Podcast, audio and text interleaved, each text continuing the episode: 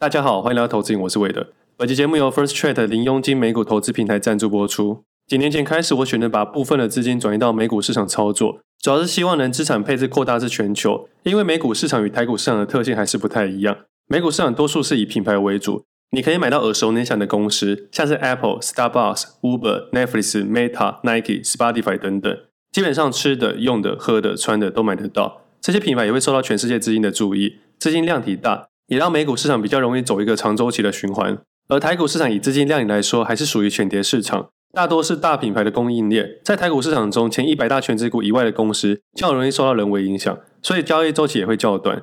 台美股因为特性的不同，操作的周期也会不同。在美股的配置上面，我会主要以季、年的频率来调整，不去影响到原本台股的短线操作，反而更让自己的配置全球化。今天要介绍的 First Trade，我觉得就很适合投资人想踏入美股领域的第一步。有几个主要的优点，第一个是 First Trade 的开户没有最低存款要求，投资人可以无门槛的开户，对新加入的投资人非常友善。第二个优点是，大多数人最在乎的手续费部分，在 First Trade 上面是零佣金的，也就是不需要任何交易手续费就可以投资股票、ETF 以及其他衍生性商品，可以迅速且方便的投资美股市场，抓住市场的趋势。第三个优点是 First Trade 的界面简单易懂，除了中文非常友好以外，下单操作容易，不论是网页或手机 App 都可以交易。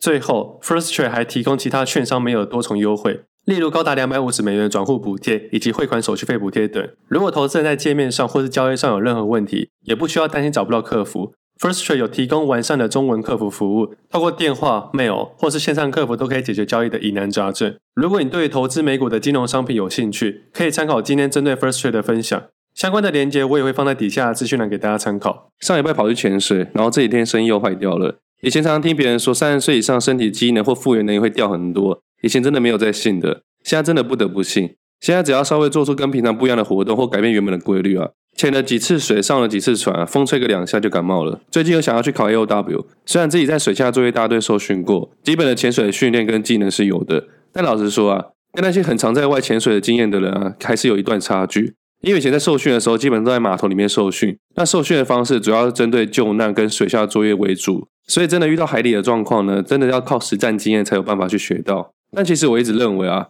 潜水证到某个程度就是花钱买证照的感觉。我自己知道，所以有一点点抗拒这件事情。但过了几年到现在呢，我认识了更多潜水教练，更多厉害的高手后啊，我觉得这个训练是有必要的。那我自己之前拿 AOW 的时候啊，是在国外跟一些潜水教练去船潜，连续潜了好几天的洞潜、夜潜、深潜等等，整体来说玩得非常开心。因为他们都是当地导游啊，所以知道很多特别的景点，没有观光客的那一种，所以海底的能见度是非常的好，生物也非常丰富。我到现在还是觉得没有地方可以取代那里。那我自己会拿到证照，是因为我的潜水教练朋友问我有没有证照，我说我还没有考，然后他就给我题库看一看，但其实跟以前在受训学的东西大同小异，然后讲解一下，交了钱就拿到了。老实说，我也不知道整个流程到底怎么样，但可能是因为水下作业大队受训过，所以在潜的过程中都很顺利，他也觉得应该可以拿到证照。而那个证照到现在已经好几年了。那个时候还是拿实体的证照，而听说现在全部都电子化了。如果要申请实体，还要另外加钱。因为最近去潜水，他自己只有 open water 的关系，有很多时候被限制住。那有一些点想去，没办法去，所以我自己应该会找个时间去拿 AOW 才可以潜更深。open water 的范围让我觉得有点无聊了，AOW 以下可能会比较有趣。但这次我自己去潜的能见度，我觉得普通而已。但我有看到比我大只的海龟，长得很漂亮，看起来像假的。那其实基本上潜水的感觉对我来说已经差不多了。那会找时间去考 AOW，那会不会持续考下去我不知道。所以哪一天就考到教练了。不过听说教练是要花比较长的时间啊，而且我们要当潜水教练，所以应该是不会这样做。上礼拜有聊到自己享受自己一个怪人，其实不只是在生活上，连以投资人的角度我也挺怪的。我不太买一些奢侈品，真的是买不太下手。每次要花比较多钱的时候，我就犹豫很久，这真的很奇怪。做交易七八位数的调整都不会犹豫。每次去便利商店不得不去买那些东西的时候啊，看上面的标价，我心都会淌血。而如果一般生活上超过一万块以上的东西，我都会考虑一阵子；超过十万块以上的东西，我都会选择忘记我要买这个东西。然后久而久之，生活上就没有什么太贵的东西在我身上。但是我发现这样不行啊！如果哪一天突然间明天我就离开了，那我这些钱到底要干嘛用？所以我最近有开始在练习花钱啊，但其实也没有花多少钱啊。那我首先下手的还是旅行啊、滑雪、潜水之类的。那这个部分真的是因为每个人价值观不同而不同。我觉得体验这些东西是有年龄限制的，年纪越大的风险啊或感受度会真的越来越差。所以趁年轻的时候赶快去是比较好的选择。虽然自己已经不年轻了，但就是因为不年轻，才要赶快去体验这些比较危险的东西。反正就是每个人感受度跟体验感是不同的。像上礼拜聊到朋友卖的保时捷，其实他又买了新的保时捷，他问我要不要买一台，我说我要拿去环游世界，然后就此我们的话题就打住了。不过这样也好啊，同样的一笔钱，每个人选择是不太一样的。那说到年龄限制，在滑雪一开始的摔法，我真的觉得我花钱来受罪。但坚持个几天之后，我才能体验到滑雪的好，那种滑雪带来的速度感，以及感受自己的身体的动作，这点很重要。我觉得很多人应该很少去感受到自己身体的感觉了。我朋友在教我滑雪的时候，他跟我说：“你眼睛看哪里，身体就会倾向过去，你的方向就开始正确了。”我老实讲，一开始我根本不知道他在讲什么，但后来慢慢熟练之后，我才知道他在讲什么。这好像我们在打篮球一样，我们眼睛看的方向就可能是我们要去的方向，我们不会去思考说我们要往右走，右脚要先前进还是左脚先前进，我们只是眼睛看过去，身体倾向过去，我们身体会自然的过去，这像是肌肉记忆的感觉。那因为台湾没有地方可以滑雪，所以第一次滑雪的时候，你看到眼前的画面就像梦境般的存在。有时候摔到地上，就不如在地上发呆一下，听听雪的声音。不对，雪是没有声音的，但是可以听听环境的声音。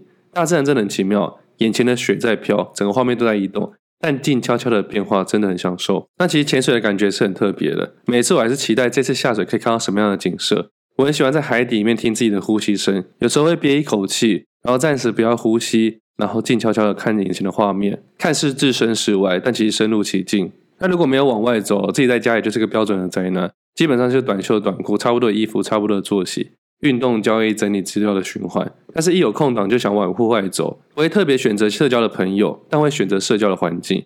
长大后你会发现，你不用去选择你的朋友，你应该去选择你想要的环境。你喜欢什么事情去做那件事情，然后在那件事情里面的环境里面找到那个领域的朋友。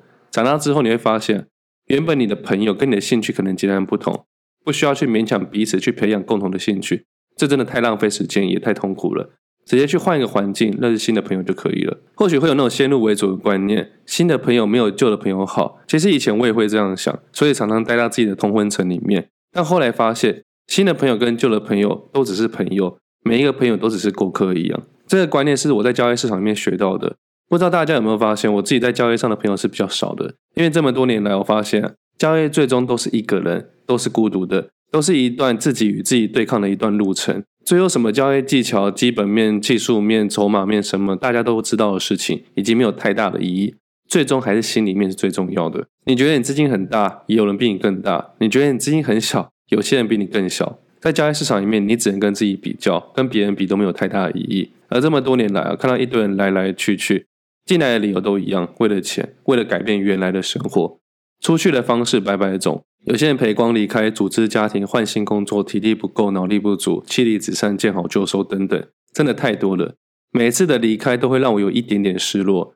我其实蛮重感情的啊，但后来我发现，不要特别去交朋友，就能避免别人离开而难过了。这是我一开始的想法，我也不知道对还是错。以前认为是对的，但我现在改变了观念，我会变成是我专注当下就好了，然后去记得啊，彼此都是过客，不要只想着别人是过客，因为在别人的眼里啊，其实我也只是个过客。我变成这样想之后，就舒服很多了，就没有太多的失落感了。包括做投资瘾的分享，一定也是一堆人来来去去。有些人离开会写封信给我，很长的文字，很短的文字，我都会把它收集起来。没有收集好的，也会放到心里面。当每一次想要放弃的时候，就把它拿来看一下，想一下。所以每个礼拜都还是会有期待我的声音，或是你人刚好在异地啊，听了一个熟悉的声音，也可能比较踏实一点点。反正人生的旅途啊，不一定是你想做什么就能做什么。以前总是会期待只有好事发生，现在会期待那些好事发生，以及接受那些坏事的发生。人生不可能永远都是顺利的。反正大家如果有机会、有时间的话，记得去感受不同的环境，去发掘自己的不同的状态，去接受一下不同人格的自己。那开始进入市场的话题。那上礼拜发生了以巴冲突，那以我自己的角度，我会看市场上的变化是如何。以我个人的观点啊，比较可能发生联动的原物料、石油、黄金或美金，其实没有太大的变动，依然是走自己的方向。那金融市场上面呢，目前也没有发现因为冲突的关系改变太多的节奏。所以我自己的立场来说，没有因为这个冲突改变自己太多的交易节奏。但的确有考量这件事件啊，持续持有我的避险单。但这也是纵向评估后的最后判断。目前右侧部位回到正常水位以上，以上礼拜来说，自己增加的部位速度比较快，而左侧部位在八月中补完了，而目前的状态来说都还算是正面的。但以技术形态来说，指数偏空的机会比较大一点，但最重要的关键还是自己的容错率的问题。空点还没有亏损，所以自然容出一大一些些，所以也就没有太大的改变。我最近不喜欢看到一些讯息，其实我已经很长一段时间没有在网络上看一些有的没的东西。其实最近快要选举了，我自己也没有花太多的心力去关注那些东西，会把那些时间拿来增加自己生活上的体验。其实这几年也发现啊。你再怎么去投入这件事情，你都没办法改变太多东西。少数人的权利还是大过于我们多数人的民意，所以最终会变得说自己过得开心就好，专注于在自己有成就上的事情。但是有时候不小心看到网络上一些讯息，会很头痛。有些讯息真的会血压上升啊！现在前阵子可口可乐股价下跌了，有人怪说是因为减肥药的关系，也看到有人讨论说运动服的下跌也是因为减肥药的关系。我每次在想着这些人到底在想什么东西，不过后来想想啊，有可能是因为这些人的想法，或这些人影响更多人的想法，变成这样的想法，用逻辑打结的事情去判断很多东西，明明就怪怪的，但又说不出哪里怪怪的。以前会有一点点想要去纠正这件事情，但是现在都不会想去纠正了。现在变成是有这些人的存在，我们才有机会在市场里面持续赚钱。如果这个社会上每一个人都是理智、明确又很聪明的话，我相信多数人要赚钱的机会又越来越难了。现在这礼拜债券开始反弹了，市场上就有一些讯息，看着上涨的价格，用不同的角度去解释同样的东西，说是因为多数人预期会降息，所以价格开始上涨等等。这不是早就知道的事情吗？只是因为价格的上涨，用不同的方向去解释，下跌也会用同一个理由去讲。我觉得超级奇怪的，但这种事情存在这个市场上的讯息上面，杂讯真的会越来越明确。久而久之，你会判断出哪些是杂讯，哪些不是杂讯。最后，我们就可以慢慢梳理出属于自己的讯息了。最后，你也会发现，你需要的讯息其实没有你想象中这么多，你就会慢慢有时间去做其他的事情。你会发现，交易就是这一回事。那关于债券的部分呢？上一辈有讲到，你需要几个触发点。那上一辈也聊到。五单的配置方式，其中三单其实就在上礼拜就配置完了，而最后两单应该会依照上礼拜讲的东西持续去配置。而这样的配置方式主要是用价格、空间去配置的，但如果你要改成时间也是可以的，就是从原本的空间配置改成时间配置，这样的操作逻辑也是可以的，是变化型的逻辑。如果真的要改成时间配置的概念，我会以十一月二号跟十二月十四这两个时间点去判断。但以目前的导向来说，还是用空间配置法。就单单一个债券的配置，就会有各式各样的考量的因素，时间、空间、空间、时间变来变去的。但这些东西都要依照市场的变化去变化。所以在投资交易的概念上面，本来就没有一个标准答案。那我很少在口播广告结束之后再提厂商的东西。但我印象上次 First Trade 的合作是去年十月。当时我认为是美股股票的进场点，当时刚好配合 First Trade 的合作，我觉得开户开始投资美股是相对好的位置点，至少对比几年的来说，都是一个相对好的位置点。那很巧的是，现在回头看看，当时的确是一个美股的配置点，而这次合作的日子也刚好是十月份，而我这次认为啊，是债券的相对位置点。我不知道大家如何去想。但我就觉得非常的巧，以现在的角度来说，至少可以赢二十年的债券持有人。但会不会赢未来二十年的债券持有人？我不知道，我不知道价格会上涨还是下跌。但至少赢过去二十年的，也就是说，过去二十年跟你大声嚷嚷说债券很好的人，你就跟他说我进场点比你低就可以了。但也像我说到的，我不知道未来价格怎么样，会不会未来二十年的人也在骂现在的我说我价格买在高点？我不知道，有可能发生。反正无论如何啊，我们都是金融市场里面的一个过客而已。像之前听别人说，人一辈子有几次发财的机会。但是有时候错过就是没有了。去年十月左右的时候啊，Apple 的股价大概是一百二十到一百四十元，这波最高上涨到一百九十八元，目前在一百八十元左右。而 Nvidia 十月份最低来到一百零八元，这波最高上涨到五百零二元，目前是四百五十元上下。那 Meta 的部分在十月那段时间最低来到九十元左右，这波来到三百二十五元，目前也在三百元以上。Netflix 在十月份大概是两百元左右，这波最高上来四百七十元以上，目前也在三百五十元以上。这些都是当时有讨论的个股，到现在一年之久了。你说有没有报到现在？我说我没有，因为我在今年年中的时候把大部分的美股部分转为债券。那今年没意外的话，美股大部分的资金会转为债券配置，而台股的配置会以股票为主。但是整体来说，绩效算是不错的。这些都是当时有讨论的个股，到现在一年之久，其实一年的时间说长不长，说短不短。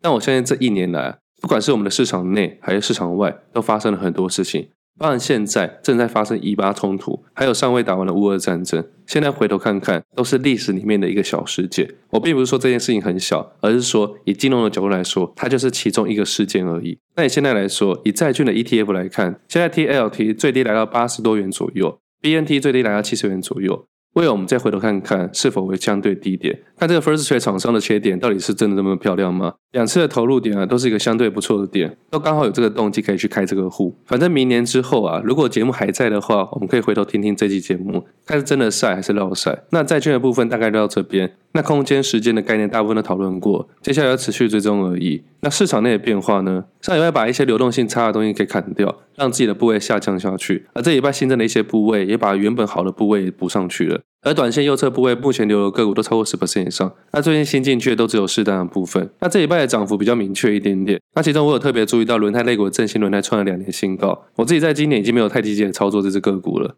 但是在去年九月初到九月中那一波有操作一波，但是后来没什么赚到后就离开了。以当时的角度来说，本来想说买了几百张放着，但后来被其他个股给吸引走，就把资金抽出来。如果当时持有到现在，应该超过三十 percent 以上。但是不能忽略的，在这一年来，经过下杀、盘整、再上涨、再盘整，接着到现在才创了波段新高，整整花了一年左右的时间。我依然看好这只个股，但是我已经没有持有太多的部位。你可以说我是失败的投资，可以，但是你没办法忽略我其他个股的操作。前几天刚好看到听众的问题，想要知道我如何面对这些失败的操作。失败的操作有很多种，你可以把停损当做一个失败的操作，你也可以把没赚到当做一个失败的操作。两者对我来说，后者比较痛苦一点点。因为停损你可以控制在可控范围之内，但是停利没赚到的部分，通常都会超过你预期之外。那关于我看错的做法呢？看错了当下，我还是会专注自己当下的交易，不会太过于纠结自己的看对或看错的部分。因为你一直过度纠结过去的变化，你可能会放弃现在跟未来的操作。过度的纠结在当下没有太多的帮助，所以我通常会在假日或有一段时间比较空闲的时候，才会停下来去研究它。而且要等到它真的让我再重新注意到的时候，我才会可能去研究它。不然我通常都是忽略这件事情。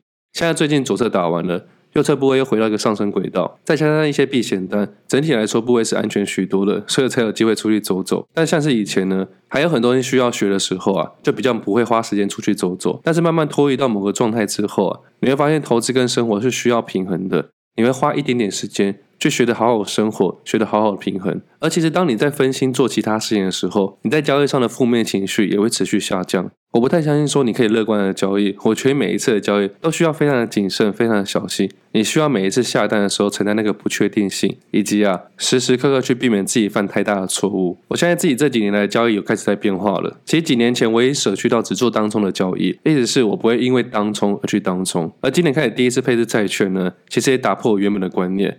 我真的觉得债券是老人家在做的，但是啊，要不是这些债券价格跌成这样，以及市场的坏消息坏成这样子啊，我根本连看都不会想要看这个东西。但其实真正的触发点啊，是生活上的触发点。前阵子我爸去开刀的关系，我在想说，如果哪一天我真的出国走走，我真的一段时间不回家的时候，我就想要利用债券的利息去 cover 他们所有的未来开销跟费用，包含那些医疗费用、看护费、旅行费、生活费、零用金、必需品、奢侈品等等。像我妈现在每隔一段时间就学新的东西，所以包含学费，我会把它考量在里面。不然以我自己的交易风格，一定还是用股票、期货、衍生性商品。因为我自己一个人的关系，所以爆掉也没关系，也知道这条路该怎么走。但随着一些事情的改变啊，让我改变了一些做法。夜深人静的时候，我也会在想说，我这些的配置是不是太保守了一点？总资产竟然拉了快十 percent 左右投入这次的债券，虽然听起来这比例不高，但是它的确可以解决我生活上很多的烦恼。这也让我想到一件事情啊，我们应该莫忘初衷。我是传统市场长大的孩子啊，而也慢慢花了很多年的时间从传统市场走到金融市场。我虽然很喜欢自由，包括我的工作、我的生活，我是一个很喜欢冲刺的人，但是我后来会觉得啊，偶尔还是要停下来回头看一下，有时候真的不要冲过头了，不然未来有一天后悔就来不及了。我们通常在离开之前啊，不会后悔说自己做了哪些事，而是后悔自己哪些事没有做。或许今年这样的配置啊，会让我更自由，也不一定。最近有蛮多感触的，也想去做一些其他的事情，更想要用不同的角度去看这个世界。所以说，这里只聊金钱，只聊交易，只聊投资吗？其实不是，有时候也是自己对自己的省思，以及啊探索自己的一种方式。我不知道自己还会录多久，说不定过几年回头听听自己的声音，觉得很愚蠢，或是过几年之后啊，用自己的声音告诉自己一些事情。反正总而言之啊，希望自己的节目跟分享可以带来一些帮助。投资的目的是让自己有些底气，才可以更有骨气。我们不能只有骨气没有底气，因为如果只是这样子啊，以后碰到事情也只会自顾自的生气。那最后部分，祝大家投资顺利，身体健康。今天节目先到这里，我们下次见，拜拜。